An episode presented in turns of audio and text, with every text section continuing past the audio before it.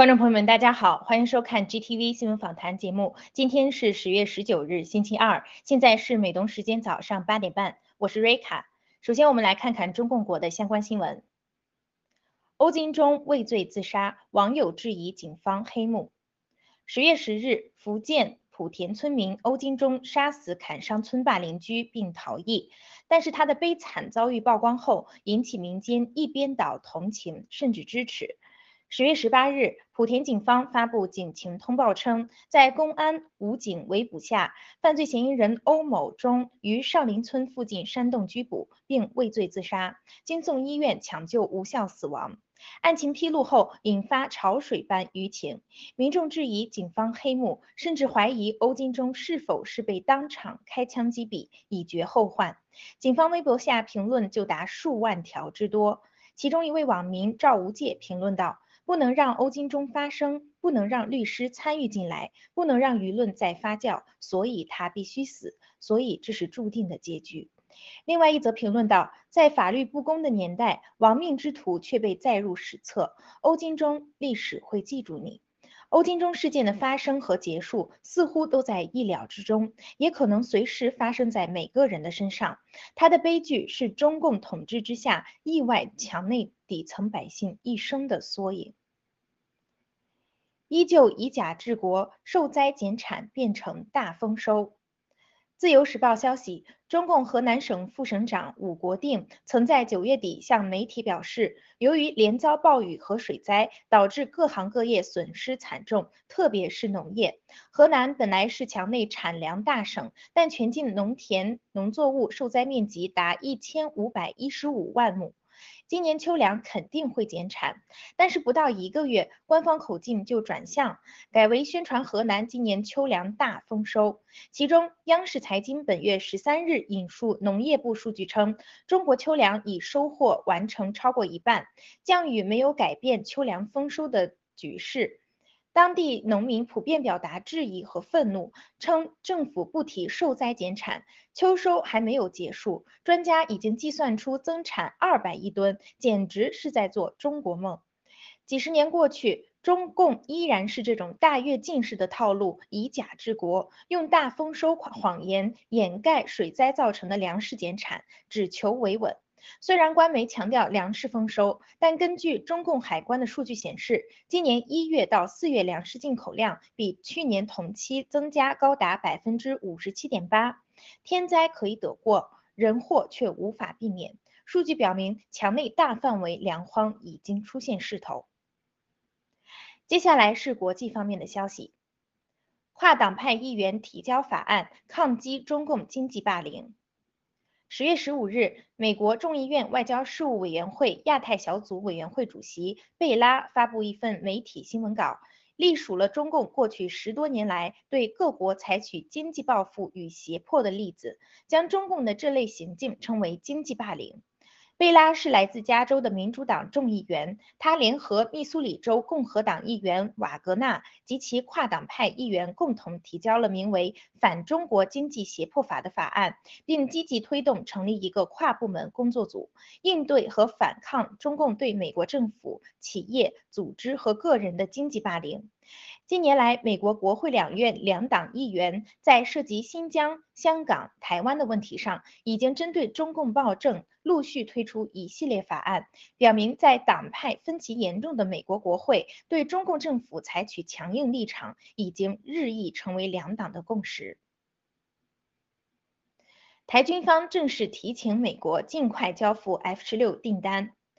二零一九年，台湾军方斥资八十亿美元向美国订购了六十六架 F 十六 V 型战机，按照合约十年内完成交付。但台海局势的急剧恶化使台湾军方倍感压力，因此希望美方提交提前交付一定数量战机，以便台空军尽快训练形成战斗力。据悉，拜登政府已经正式与台湾官员开始讨论加速交付战机的事宜。目前，台湾空军部署在台东志航空军基地的 F 五战机已经老旧，台军急需这批先进的 F 十六 V 战机以强化空防能力。与此同时，文贵先生在最新直播中透露，他得到美国军方人士私密情报，如果中共武统入侵台湾，美军不仅一定会出手救援，而且美军有把握也有实力，可以在三分钟内摧毁中共海内外，包括空天所有军事基地。这一惊爆消息无疑将给台湾军民一阵强心剂，同时也似乎是在激将盗国贼，加速对台湾动武的步伐，最终自取灭亡。叶刘淑仪话音未落，抗议北京冬奥会的邵兰获释。十七日，香港学生代表邵兰与西藏女学生 Zoxan 在希腊雅典参与了呼吁抵制北京冬奥会的抗议活动，遭希腊警方拘捕，但已于十八日获释。此前，港共官员叶刘淑仪得知此消息后，在社交平台发帖称，邵兰是流亡海外的香港社运人士，是时候让他尝尝民主发源地的希腊警方是如何对待滥用表达自由了。这位前保安局长话音未落，邵兰已经获释。二零一九年反送中运动期间，中共独裁及集权操控下的港共警方滥用暴力，对抗争者残。杀虐待，致使近两万人伤亡失踪。邵兰所属的香港学界国际事务代表团向多个国家和联合国人权理事会发出声讨控诉。中共香港政府的所谓执法与民主国家早已是天壤之别。叶刘淑仪不仅嘲笑受害港人，还以为天下乌鸦一般黑，结果一天就被打脸。以他为代表的一众港共帮凶，实为香港人的耻辱。接下来看病毒及疫苗方面的消息。加州家长抗议对在校学生强制接种新冠疫苗。本周一，数千名学生家长齐聚州议会大厦，抗议加州州长的学生强制接种令。在加州首府沙加缅度。议会大厦门外聚集了数千人，有来自本地及附近城镇，如旧金山湾区的人们，还有距离五百英里以外圣地亚哥社区的家长们。当天，很多学生没有去学校，选择留在家里以示抗议。本月一号。州长加文纽森宣布，在 FDA 全面批准为12岁以上的青年接种疫苗后，加州七到十二年级及12岁到18岁的学生将首先全面开始接种疫苗。幼儿园至六年级及12岁以下的儿童在下一阶段执行。儿童对新冠病毒风险极低，几乎免疫，但接种新冠疫苗却会导致各类疾病，甚至伤及生命。接种毒针疫苗后，健康青少年死亡的案例一直在增加。爆料革命和无数不畏强权、选择挺身而出发声的医护人员以及科学家，包括前辉瑞公司副总裁耶登博士，一再对世人发出警告。越来越多的家长已经觉醒，从对疫苗危害的担忧升级为付诸于实际行动，强烈反对强制疫苗接种。英国中学接种计划后，多地爆发猝死病例。位于英格兰艾塞克斯郡的约翰国王中学，所有的人都沉浸在巨大的悲痛和惊恐不安中。周一，十月十八日，校长通过信件公告了一条讣告。十二年级的一名少年在无预兆的情况下于睡梦中死亡。此时，距离毒针接种队进驻该学校执行新冠疫苗计划不足两周。上周二，位于莱斯特郡 m o t 学校的一名十一岁女孩因突发心脏骤停昏倒。虽然空中救援直升机和救护车很快抵达，但女孩不久后就去世了。随后，该市议会召开了紧急会议。从十月十四日起，训练有素的辅导员将在各学校临阵以待，为可能突发的事件提供援助。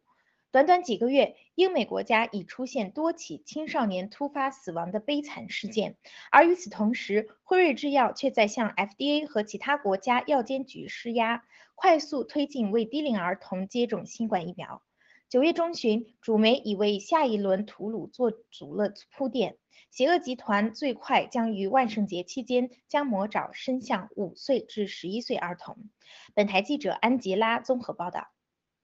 以上是今天的新闻播报内容。接下来由主持人 Frank 和嘉宾 Woody 天机为我们带来今天的新闻看点评论，请不要走开。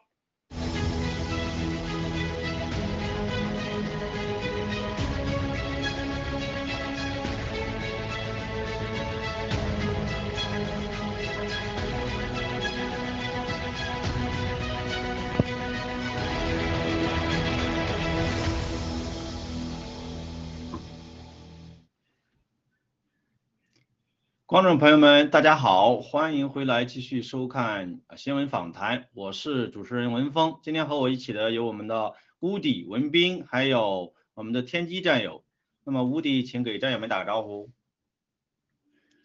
好的，主持人文峰好，天机好，呃，战友们好，很高兴又见面了，谢谢，我是武迪文斌。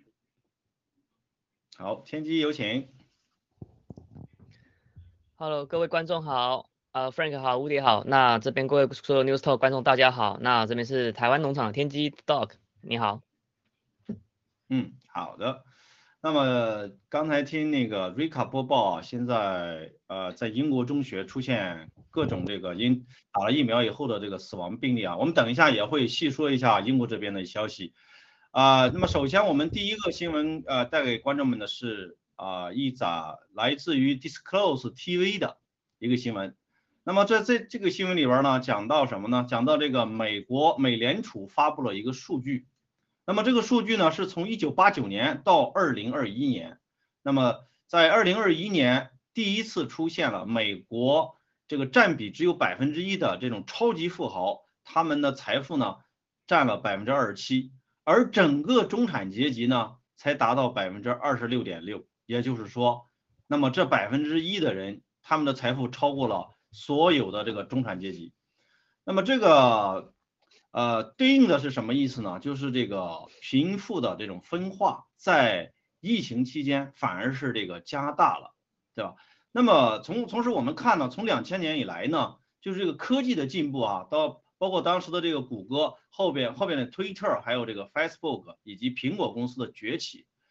好像是这个科技越发达呢，这个贫富差距又越来越大。那么我想问一下，呃，文明战友，您是怎么看待这个这个报道的？哎，好的，Frank。首先呢，呃，在美国你看是百分之一，但是你要在中共国看看，这个比例就不是百分之一了吧？也不会是千分之一，也不会是万分之一，可能是百万分之一的人掌握着百分之九十的财富，对吧？就是以前这个这个西方社会也好，这还还说是一个二八定律。现在这可能变成了一九定律，我但是呢，我认为这和就是和科技的发展应该是没有关系，那还是说就是中共的所谓的他们的那种打土豪分田地这种模式的是是是绝对是不可不可行的啊，这条道路是行不通的。那么这也就凸显出就是说现在财富的高度集中实际上是加剧了社会矛盾，而我们爆料革命要做的恰恰就是改变这种不公平，对吧？那么我们极系列新中国联邦，恰恰是我们这些人，就是广大的平民主义平民唯一的可以改变命运的一个机会。那么你看看中共这种高度的这个集权、高度的敛财，那光这个孟啊，这个孟孟建柱啊，这个杨洁篪这些人在迪拜有一一万套房子，这什么概念呢？这个这个弗兰克，你想想看。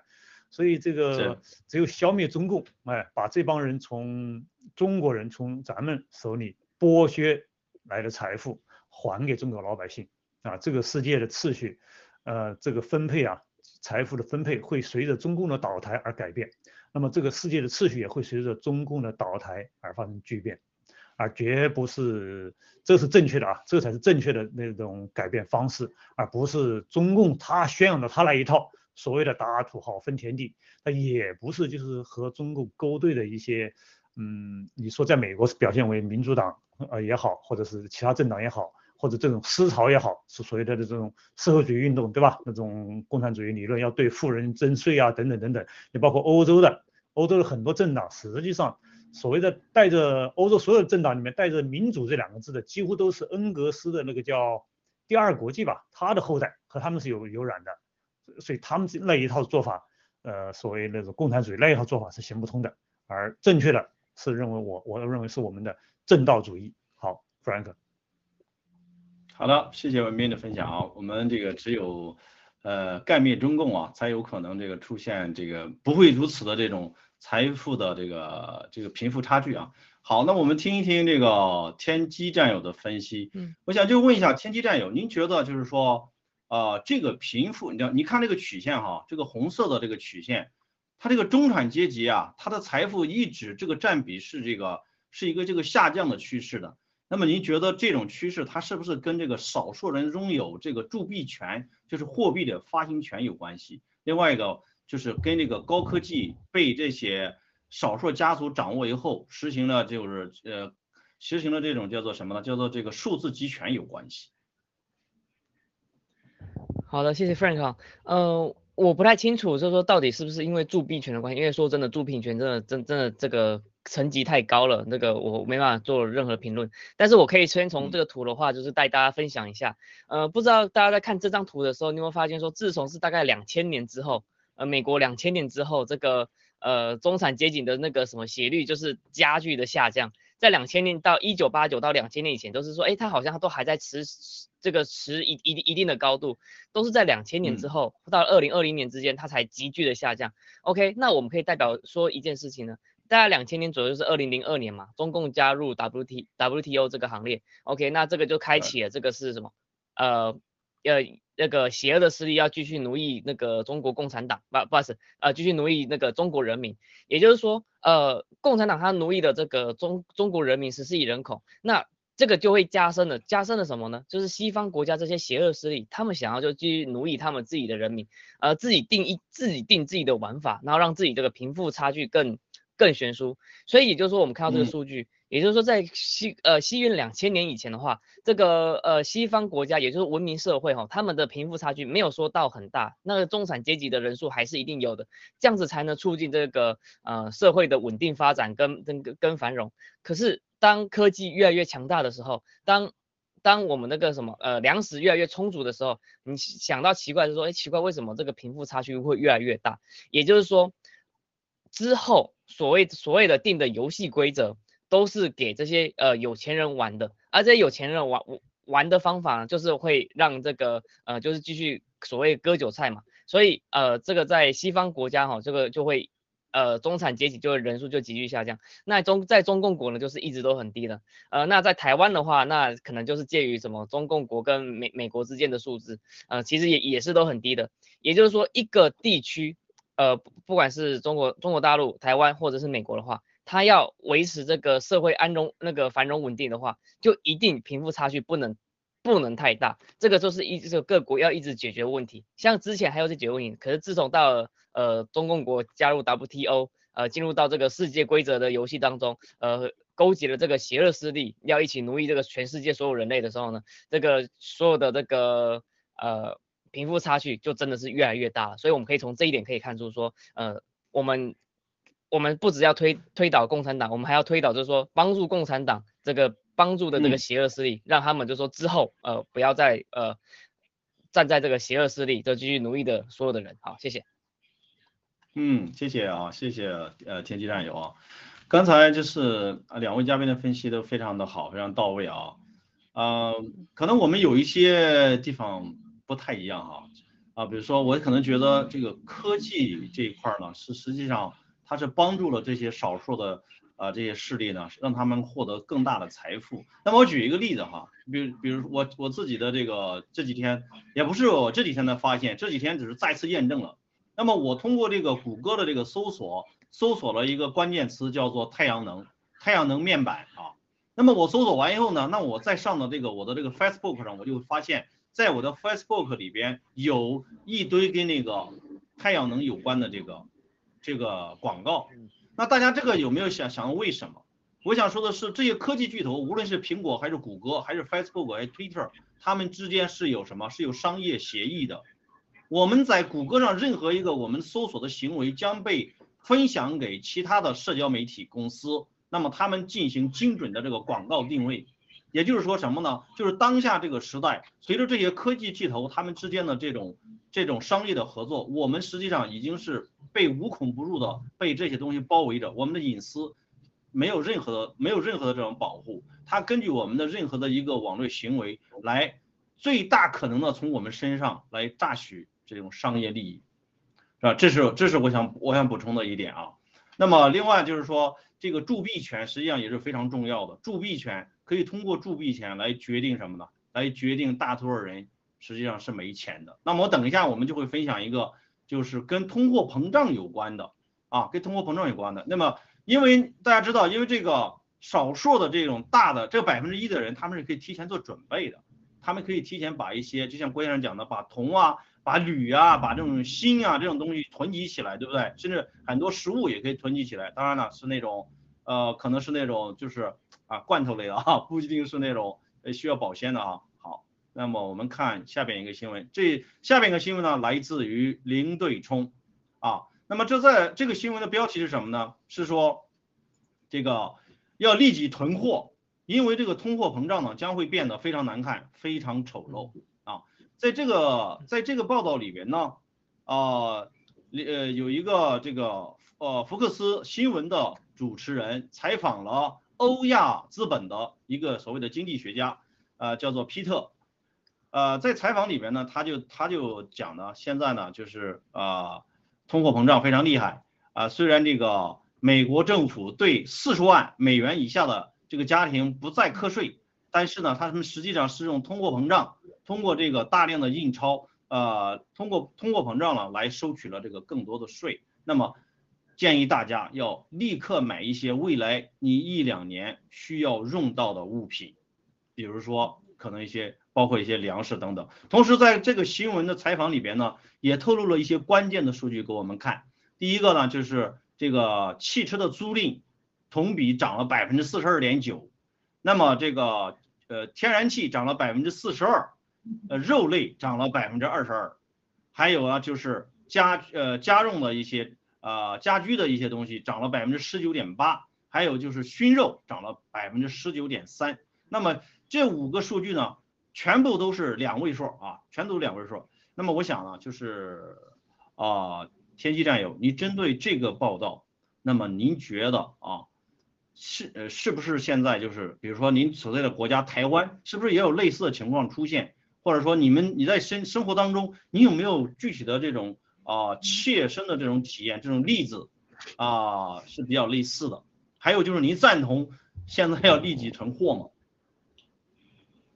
好，谢谢 Frank 呃，这个太有了哈，呃，不过立即囤货这件事情就要先缓缓，我们要先确定就是各各国的这个状况不太一样。呃，我先说我人在台湾，那台湾的话，这个通膨的话，这个也是有的，只不过目前所有的店家，呃，目前都是说，哎，因为只要一涨价，就是呃来买买的人就少嘛，所以说目前就是。呃，所有的店家都是还在苦撑阶段，希望说这一段疫情就是可能过去，这个物价可以恢复平稳，那他们就可以继续赚钱。可是我我深信啊，就是说这种状况可能呃持续不久，他们就可能真的会受不了，开始涨价。等开始涨价之后呢，那就是所有的商家，就是呃类似的商家，不管是呃租车的、汽油的、卖肉的、卖一些家具的、卖一些生活必需品的小吃的，这些都会那个争先恐后恐后的涨价。那一样哈，薪水一样不涨，那这个就是呃通通膨。这个的的开始，那再来的话，我我就就会我们我们要先确定说，嗯，你要囤什么东西？OK，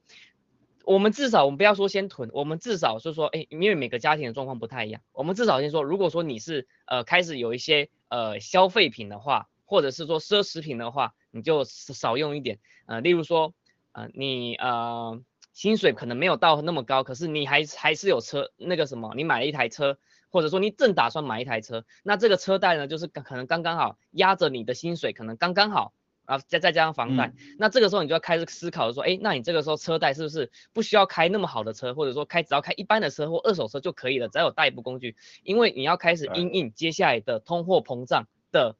的的这种冲击。你如果说你首先你身上有一些现金的话，那你是不是就是呃，如果说遇到这种通膨的话，你可能会相对安全很多。还有接下来的话就是说，如果说你身上那个现金真的比较少的话，那你是不是要保留一些现金？然后来维持这个之后那个家用生计，例如说可能你现在每一周大概会去吃个三四天的那个来外食大餐，那你是不是可能要开始减少，然后来来应应这个之后的那个的冲击？嗯，我几个朋友他生他也也住在美国，他们真的是最近感受到这个呃美国的那个通货膨胀的可怕。那这个通货膨胀可怕的话，真的是。让他们看到这个呃所谓的肉类啊，还有一些家具，尤其是他们在买新家具的时候，他们说他们订了大概三四个月都还没有到，就还在转运当中。对，这个都是呃必须要这个考考量到一件事情。那我身在台湾的话，我个人呐，我个人我的自己的囤粮，我是囤大概两个礼拜到一个月左右，就说哎以我自己为可以能够吃完为主。对，为为什么呢？就说如果说你到时候。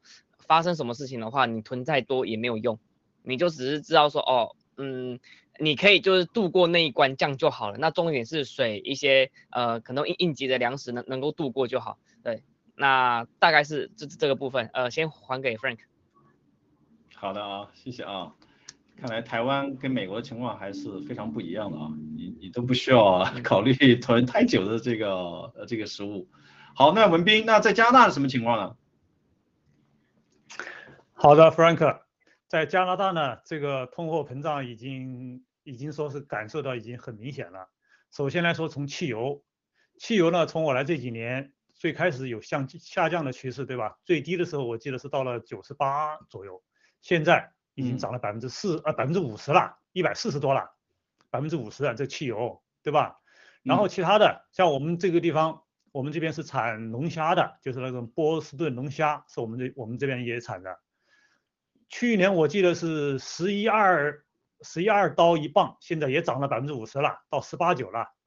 对不对？然后其他的还有个我们这个本地的蜂蜜也是很好的本地蜂蜜，也涨了有百分之五十左右，所以这是这是很厉害的。其他的肉类啊之类的，我感觉的还不是太明显，但是也有不少，嗯，也有不同程度的这个，呃，涨价是肯定有的啊，这个是绝绝对是有的啊。然后说到囤积这个物品的话，就是让我非常赞同那个天机的这个观点，就是说呢，囤积物品靠这个囤积物品来，呃，跑赢这个通货膨胀是不可能的。嗯，你就说囤积物品目的是什么？对不对？是为了应对一些危机，应对一些可能产生的一些人道灾难。你这个囤积物品是可以的，要准备也也不叫囤积了啊，我们叫准备做一些准备。实际上，这这一点呢，就是加拿大政府呢一直做的还不错。像我们新移民每年过来，他都在冬天入冬之前，他都会有一个有一种形式的一种就是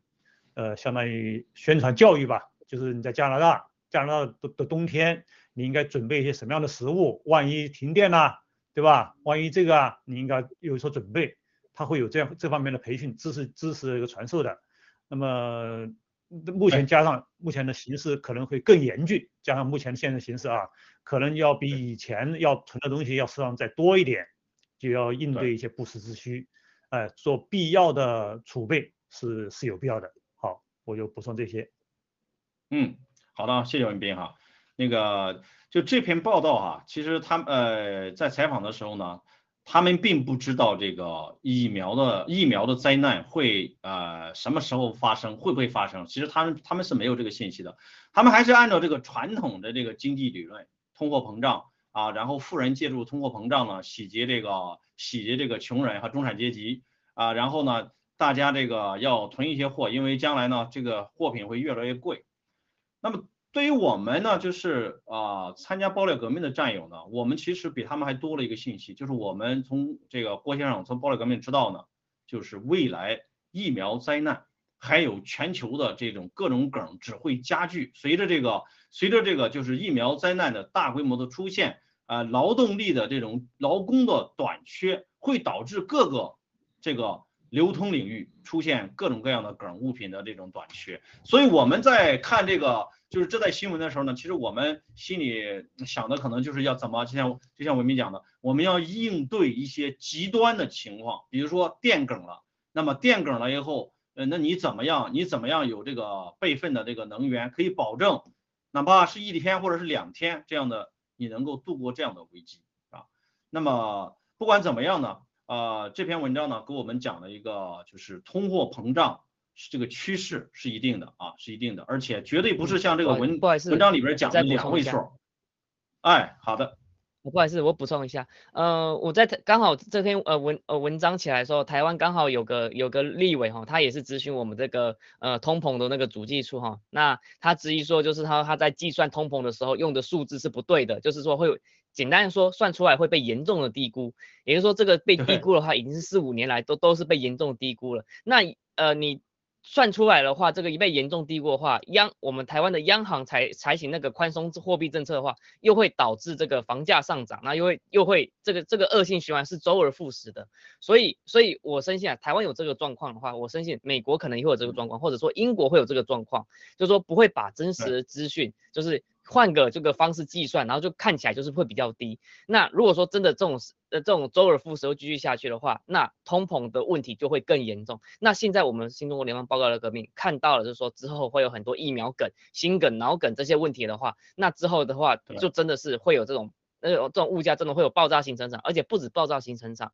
还会出现就是说。你有钱也买不到，因为物物资流通没有流通到那边。对，所以就是说我们是要准备，但是准备到什么程度，就真的要看呃各各区的那个战友去去想着说，哎，你这边要求怎么准备最好？对，这说真的，以我来说的话，就是说呃，反正我把大部分的钱就是放到这个所谓的这个虚拟货币，或者说以这个美元可以刷那个什么刷的为主，因为台湾可能还要应应战争嘛，你要知道应应战争，台币就没有了嘛。那所以说，我就是只能说，我把大部分钱放在虚拟货币或者换成美金，OK。然后如果说到时候要跑的话，就一个背包、一个护照，然后手机那个那个 钱包，然后就出去了。对对，那所以这个是是要准备的，这个是要准备。那其他地方的话，就是说你可能还要因应，就是说，哎，当地的排华或者是动乱，或者说，哎，你大概可以呃因可以持续多少个？呃，两个礼拜或者是三个礼拜没有水、没有电，然后没有没有食物的情况下，呃，在你你你们这个领域可不可以度过那个难关？只要能度过，联络上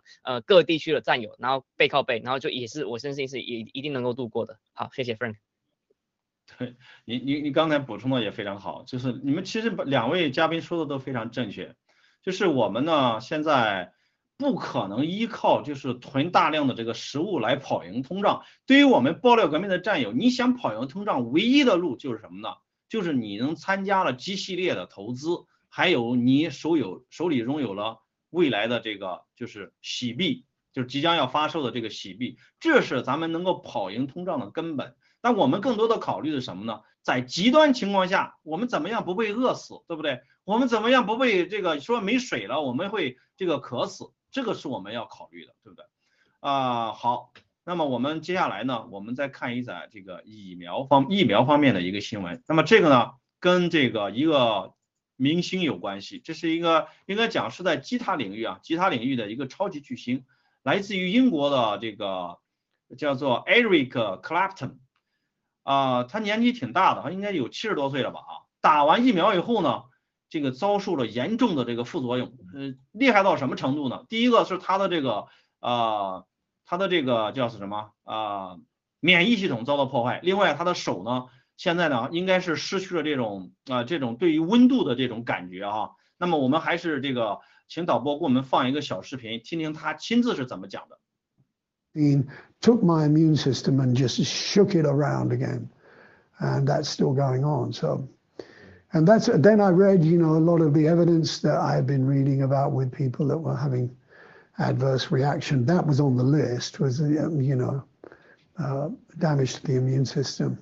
Do you feel like you were made aware of those risks beforehand? Oh God, no,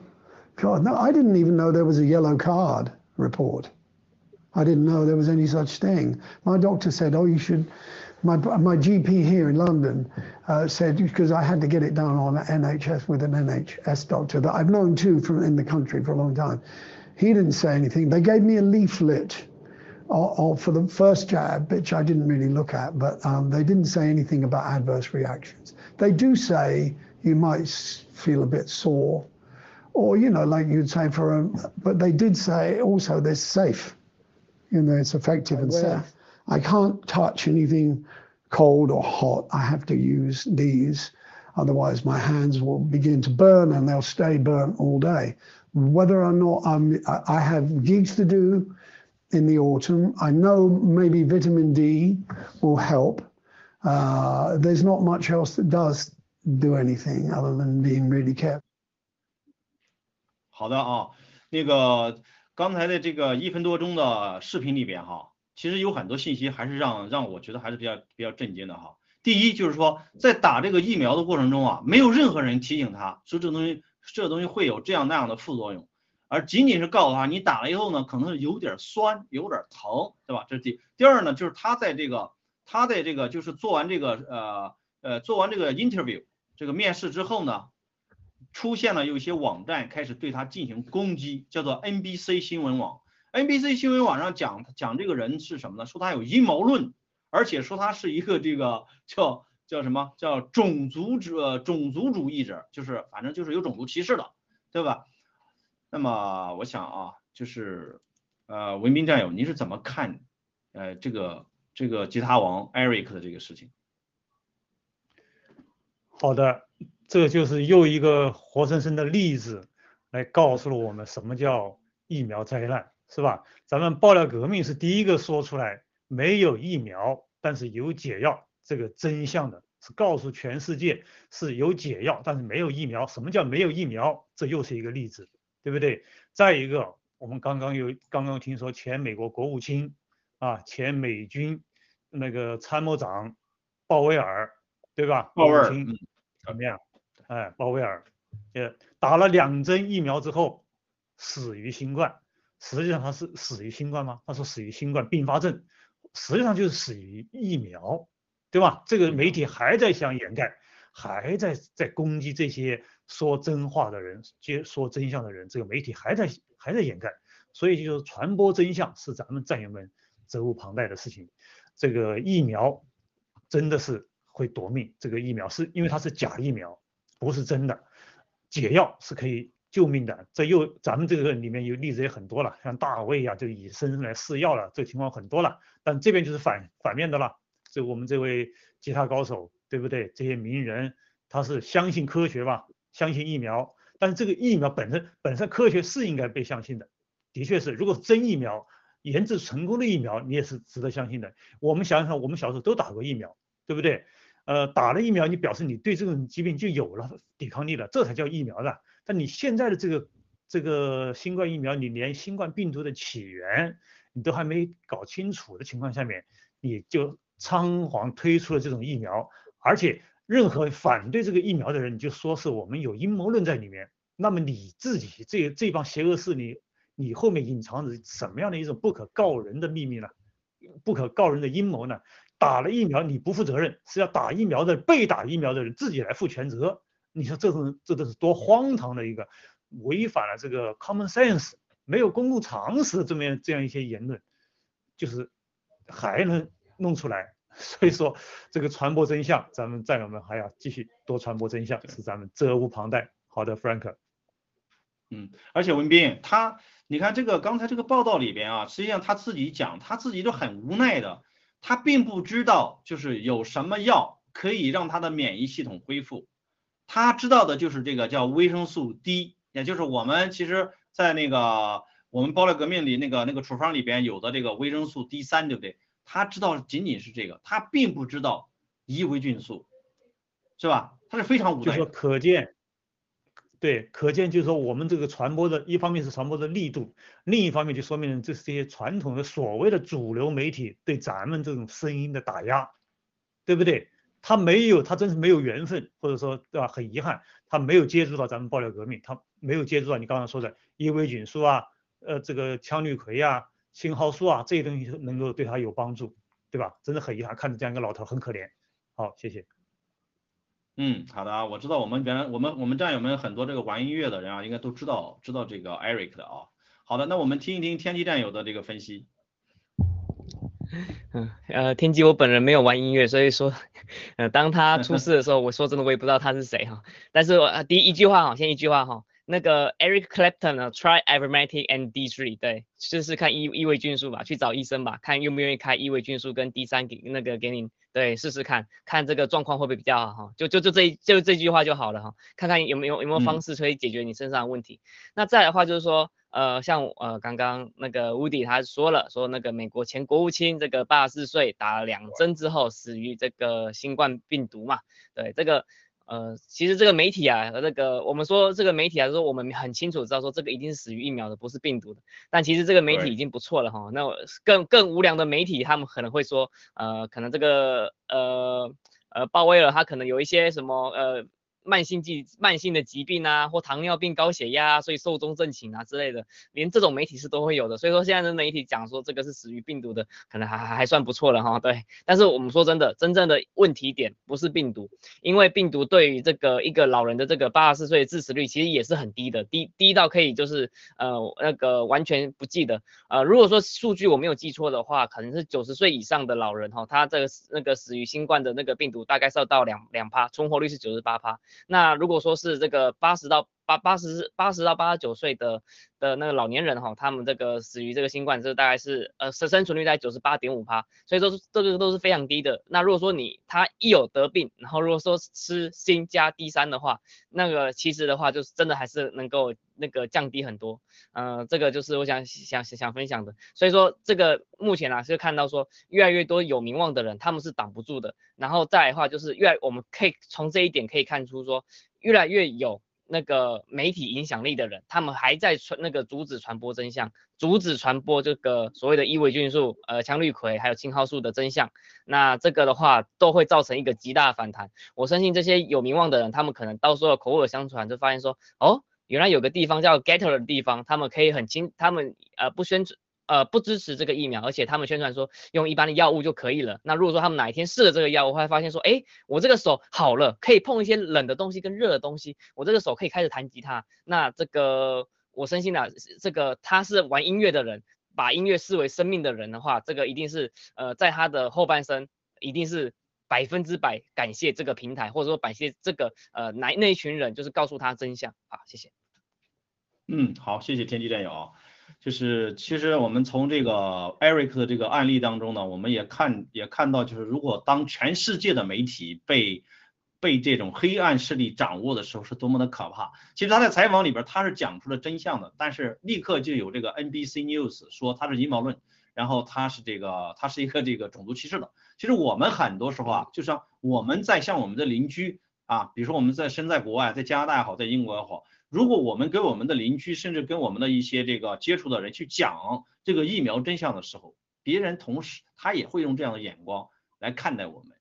觉得我们是在传递阴谋论。为什么？就是因为这些所有的主流媒体以及这种现在的 Twitter、Facebook 这种社交媒体，他们在控制着话语权。那这种情况下，有盖特就好比在这种黑暗当中，就好就就好像郭先生讲的。这个一个大布袋子，然后给它画了一个口子，对不对？这个口子就是那个那个 getter，然后就是这个黑暗无比的情况下，突然就出现了亮光，然后这个亮光它一开始可能没那么强，但是它随着这个就是大量的这种诉讼官司对这种社交媒体的这种进行，他们的这种崩溃，将来盖特的力量一定是越来越强的啊，甚至会成为世界上这个这个最强的这个这个社交媒体的。好，那么。那么我们接下来啊，看看一个这个英国啊，英国的这个跟呃青少年疫苗接种的一个新闻，请导播帮我们啊放一下啊。那么来自于这个每日电讯，呃，有一则新闻呃说到什么呢？呃，他们说到就是要 NHS 就是英国的这个这个一个部门啊，NHS，他考虑要创建这个 walk-in 的呃疫苗诊所。干嘛呢？来加大十二岁到十五岁的孩子的接种率。其实呢，在两个礼拜以前，呃，不到两个礼拜以前，在英国的各个学校里边已经开始了给十二到十五岁的孩子啊开始打第一针。那么在这个暑假的呃暑假结束的前一个礼拜呢，十六岁到二十岁的这个呃已经开始打了这个第一针。现在很多他们已经打完第二针了，但是呢。如果大家就是呃仔细看这篇报道呢，会发现呢，NHS 好像在找一个抓手。他们呃分析了这个英格兰和苏格兰这个疫苗接种的这种呃比例的呃这个差距，然后得出一个结论，说你看，正是因为英格兰这边接种率太低，所以呢出现了这个大量的这个新增的案例，都是因为这个接种率太低造成的。所以呢，我们现在要加大这个。呃，这个疫苗的接种给这个十二岁到十五岁的要怎么样？就什么意思呢？就在吹风了。如果你不打疫苗，你就不能够这个上学，而且他们在学校里边是有这个专门的驻点了。就在这个新闻出来，这个就我们做这期节目之前，我收到了这个英国学校给我发的信，现在英国呢是属于这个叫 half term，就是这个叫叫放假了已经啊，他们是一他们是每一个学期中间有一个 half term，在呃他们干什么呢？他们给所有的家长发信，因为他们现在非常积极啊，现在你看大家都放假了，他们说哎为了让一些孩子能够补打，我们在学校里面呢临时这个设了一个点儿，所以大家如果想打的话，现在随时可以来打啊，这就是英国这 NHS，就是大家看没有一点这个放松的这个这个迹象，反而是越来越对吧？越来越这个一呃这个就是类似于这个叫 mandate，就是强制啊。好的，但是这是这个新闻，我想请问一下，就是呃天机战友，你怎么看待这个英国现在进一步加大这个呃疫苗接种的事情？嗯，首先哦，呃首首先哦，台湾也是呃加大就是十八岁以下的施打，而且是施打那个所谓的辉瑞疫苗 BNT，十五岁到十八岁之间。那英国这方面的话，这个有时候看了看很好笑哈，就是就是刚引用这个网络上一个影片，他就说，呃，既然施打疫苗是安全的而且有效的，那这些施打安全有效的人，他就不会再传染，他也不会被感染。那为什么还要强迫这些不打疫苗的人来去？防范他会传染给有打疫苗的人呢？这个逻辑就是懂吧？对，都已经都有 打疫苗了，怎怎么还会怕这些怕怕这些这个没打疫苗的人呢？所以这个就是个问题所在。那为什么要呃这个继续强迫打疫苗嘛？那接下来的话，我们可以看到说，呃，年轻人他在这个还没未满十八岁，还没呃完全发育的情况下。他这个里面的丝素蛋白整个都打进四十万亿的丝素蛋白打进这个青少年里体体体内的话，就整个把那个所谓的基因钥匙就整个打开。那这个我相信啊，这个青少年在打开的同时的话，会很快。这个很快，大概多多快呢？就可能大概呃八周八周到十二周，大概两到三个月之间，这个所有的这个副作用就会开始一一一一个一个呈现的。那有些可能可能身体素质比较强的话，就可能会比较慢一点。可是如果说这个真的是大规模呃施打的话，那真的是会造成很严重的状况。那造成这个很严重状况，就可能会造成不是可能会造成，就是一定会造成这个这个国家这个地区的人口紧缺，因为。年轻人都出现问题了嘛，对不对？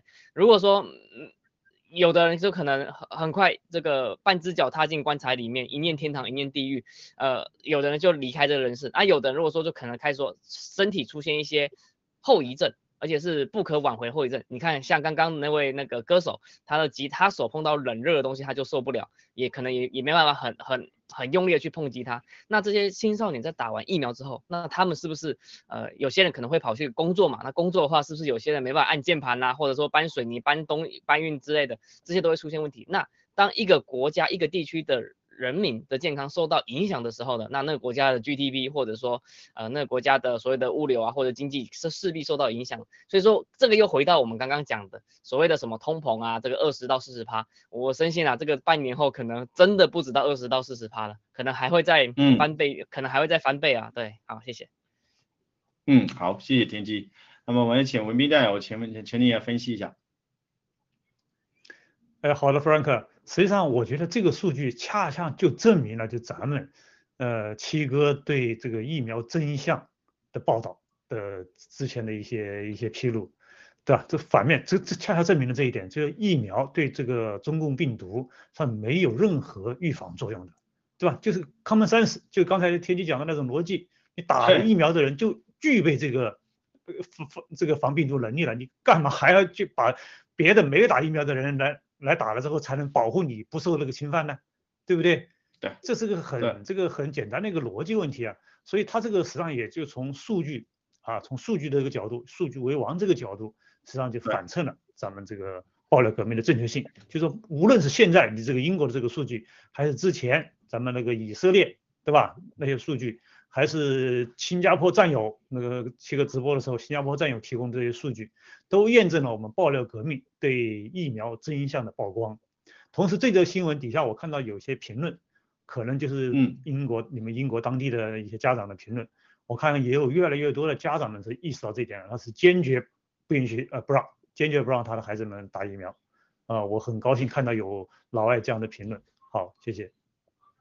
好的，谢谢文斌。我们希望，我也希望这个 这个英国的这个家长们能意识到这个疫苗的这种危害啊，对青少年的这个心肌炎呀，还有一些这个心心血管病的这种呃巨大的风险，能够坚持住啊。好，接下来咱们看一看这个一个地缘跟地缘政治有关的啊，那么林对冲呢有一篇报道说，这个北京啊就是中共啦，莫斯科还有安卡拉啊这三个国家呢，想把美国赶出红海，就是美国在红海这里就没有主导地位了啊啊。那么文斌呢，我想请问一下您，您能不能从政治就是地缘政治的角度来给我们分析分析啊这则新闻？好的，其实这则新闻其实也很大了。你红海那个地方 对全球的那个这个经济、政治、能源那是非常重要的。我们知道苏伊士运河在那里，对吧？吉布提海峡在那里，对，整个这个航道，你看看动一动的话，是全球的贸易多少那个船只的贸易啊，基本上就控制了全球了。你要控制这个地方，可以可以这么说吧？全球的咽喉要道。那么作为美国，他怎么可能放弃这个地方呢？另外一个。从另外一方面说，像拜登目前这些政府指望就是出卖台湾的利益来换取中共跟他和平相处，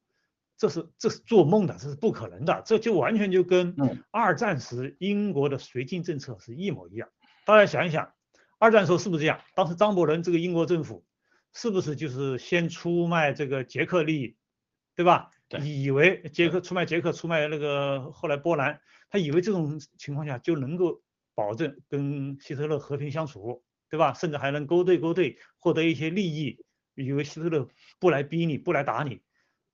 但是那是不可能的。作为中共这边，你想想看，他如果拿下了台湾，他能不对北边的那么近的这些冲绳动手？他能不把整个南海拿下？他不不不把整个南海拿下，他搞那么庞大的海军军这个干什么？这一点，包括澳大利亚都已经明白过来了。澳大利亚就是说，你整个南海被他拿下之后，对你澳大利亚国土就是一个安全是一个非常大的一个威胁了。当当然了，也有部分那个澳大利亚，嗯，一些亲华的啊，呃不亲亲共分子啊，也在那里替这个中共鼓吹，说他们拿下了，呃，对澳大利亚这么远不可能。但是好在澳大利亚还是有清醒的人，虽然这好像目前来看，澳洲好像是和中共走得很近，但是在关键的地方，我们还是看到了。意识到了中共的危险，也就这也就为什么他澳洲前前段时间要搞核潜艇的原因之一，对不对？他也是在做未雨绸缪。那么这反映到你刚才你这个这一则这个新闻，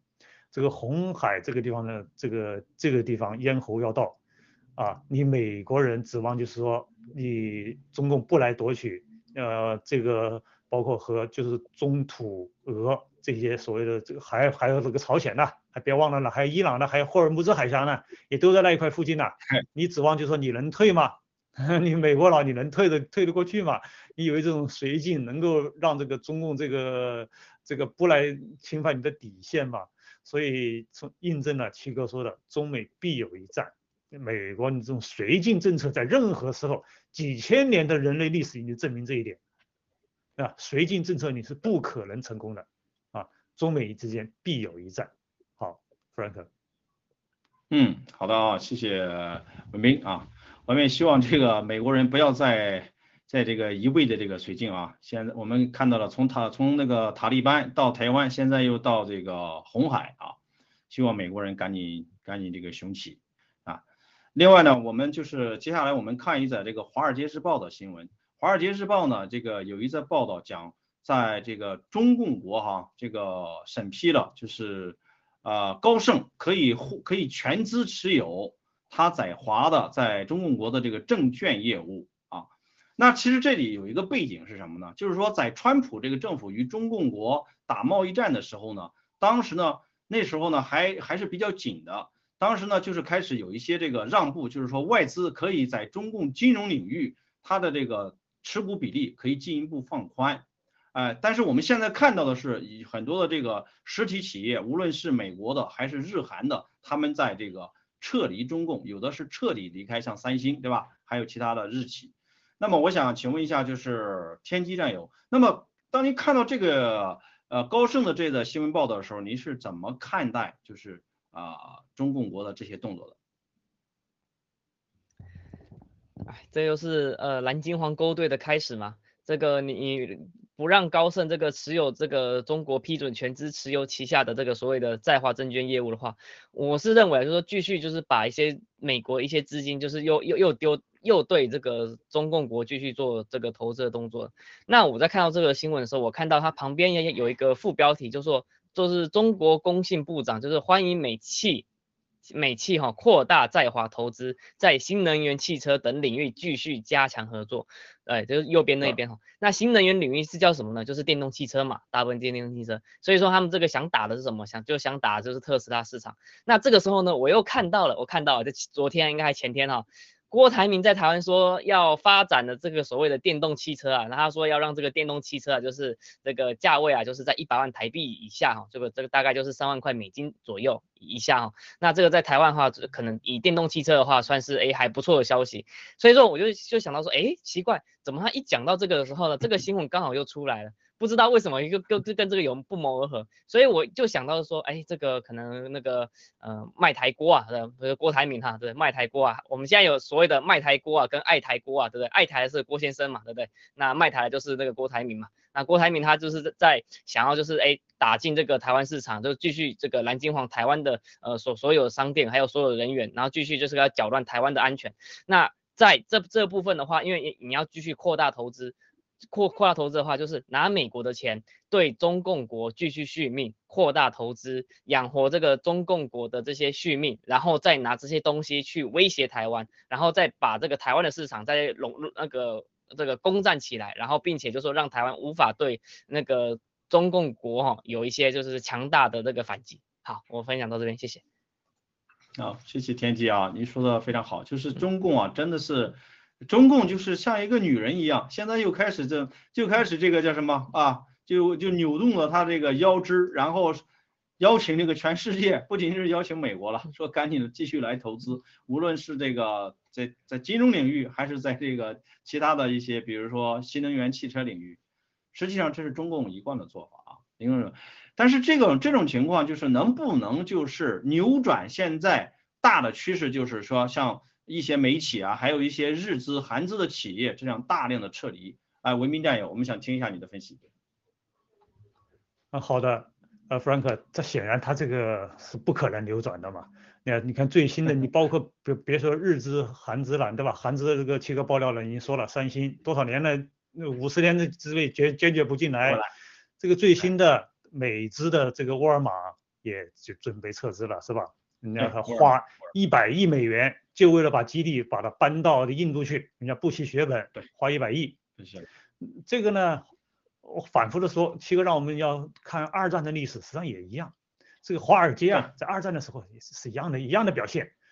大家想想，三七年的时候，就德国的央行行长当时访问美国啊，三七年啊，已经在开始整犹太人了啊，啊，但是他依然是被华尔街的人当座上宾啊。华尔街的人依然在跟他勾兑啊，依然在投资啊，在做生意啊，还输出技术啊，也是华尔街搞的呀。你想想看，对，当当年这个华尔街啊和现在有什么区别吗？没有区别，非常。但是这个大趋势，对这个趋势，他们能够能够扭转吗？不可能扭转的了。这些这些就是日资、韩资，包括美资，一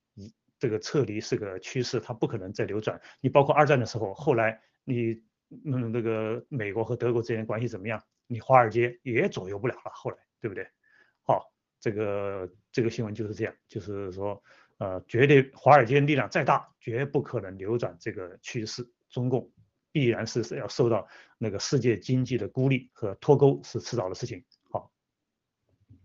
嗯，好了，谢谢文明战友啊，我我我非常同意啊，就是无论这更多的是一个出于这种呃呃宣传的这个需要。无论他们现在再怎么想这个叫做挂钩，也无法挽，就是扭转这个正在进行的这种脱钩。好，接下来呢，我想我呃我们时间也也是快到了，我想请最后请天机战友做跟我们讲一讲，为什么就是三到五年，呃新中国联邦将成为世界的一极？那么您是怎么理解的？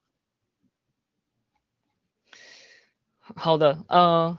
新中国联邦它本身的话，它呃，我们这边所有占有的话，这第一钱是要素嘛。那钱是要素的话，那你首首先这个最重要的话就是平台东平台的部分。那平台部分的话，第一有 GTV 啊，第二的话有 Getter，然后第三的话有 G Club、G Fashion，这这些东西，然后再的话，最重要是有一个叫新的铸币权，叫做那个 Himalaya Himalaya Reserve，就是洗联储那个 Himalaya Exchange。那这部分的话，就是说你你整个建立好之后，你就不怕别人不进来，因为它是个好的体系，它是正常赚钱体，而且它是合法赚钱的体系的话，那你你那个流量有了。呃，金流有了，那自然而然的话，就是说所有人就会呃想要投资。那再来的话，就是说这个也是靠着这个郭先生这个三十年来的积累哈，呃，不管是资本上的积累，还是晶片技术上的积累，或者是信用上积累，只只要就是说可能他喊一声的话，就是会有大把大把人就是相信，然后并且过来就是来处理这件事情。所以这个就真的是我们建立好平台了，我们建立好这个所谓的铸那个铸铸币权的那个呃洗联储了。那所以这个时候。我深信就一定会有更多更想要，就是他们可能不一定灭共，但是他知道说这个产品是好的，他自然而然就会过来。那他自然而然过来说，他看着我们这些在呃灭共者，就是哎呃可能穿着 G fashion，然后呃呃唱着可以可以呃灭工的歌的时候，他这个时候会就会受到影响，而且他也知道说我们是最早把这个病毒真相还有疫苗真相公诸于世的人，而且我们还把解药也公诸于世的人。那这个时候呃保钱有了，保命也有了。呃，我我不相信啊，就是说不会，我不相我我是不相信啊，就是说我们这把这两个事情告诉其他人的时候呢，其他人大部分都是感激的，至少百分之九十五都是感激的，尤其是这个美国人呐，对美国人或者说呃西方的一些一些国家，他们知道这件事情，他们会很感激，而且他们可能是一辈子感在感激在心里的。那这个时候就是对我们这个宣传这个呃干倒共产党或 take down CCB 的那个理念跟概念，还有建立新中国联邦，共产党不等于。新中国人、新中国联邦人的时候，那这个时候是非常有力度的。所以说，我们还是一样，继续传播，继续做我们我们觉得对的事情，继续救命。好，谢谢。好了哈，谢谢天机啊。那个，我们一定把这个暴力革命啊付给我们的使命，我们通过我们的实际行动啊把它做好。那么，新中国联邦能成为世界的一极，是因为在整个的这个。呃，这个这个现在的这个过程当中哈，它承担的就是拯救全人类，用正道主义拯救全人类，而且呢，用他的实力在这个媒体的话语权、货币的这种发行权，以及在新技术还有这个新能源各个方面的这种战略布局上，一句话，他靠的是实力才能成为世界的一极。好了，今天的我节目我们就到这里，谢谢天机，谢谢文明，谢谢所有直播间的观众的参与，我们下期节目再见。好，再见。再见。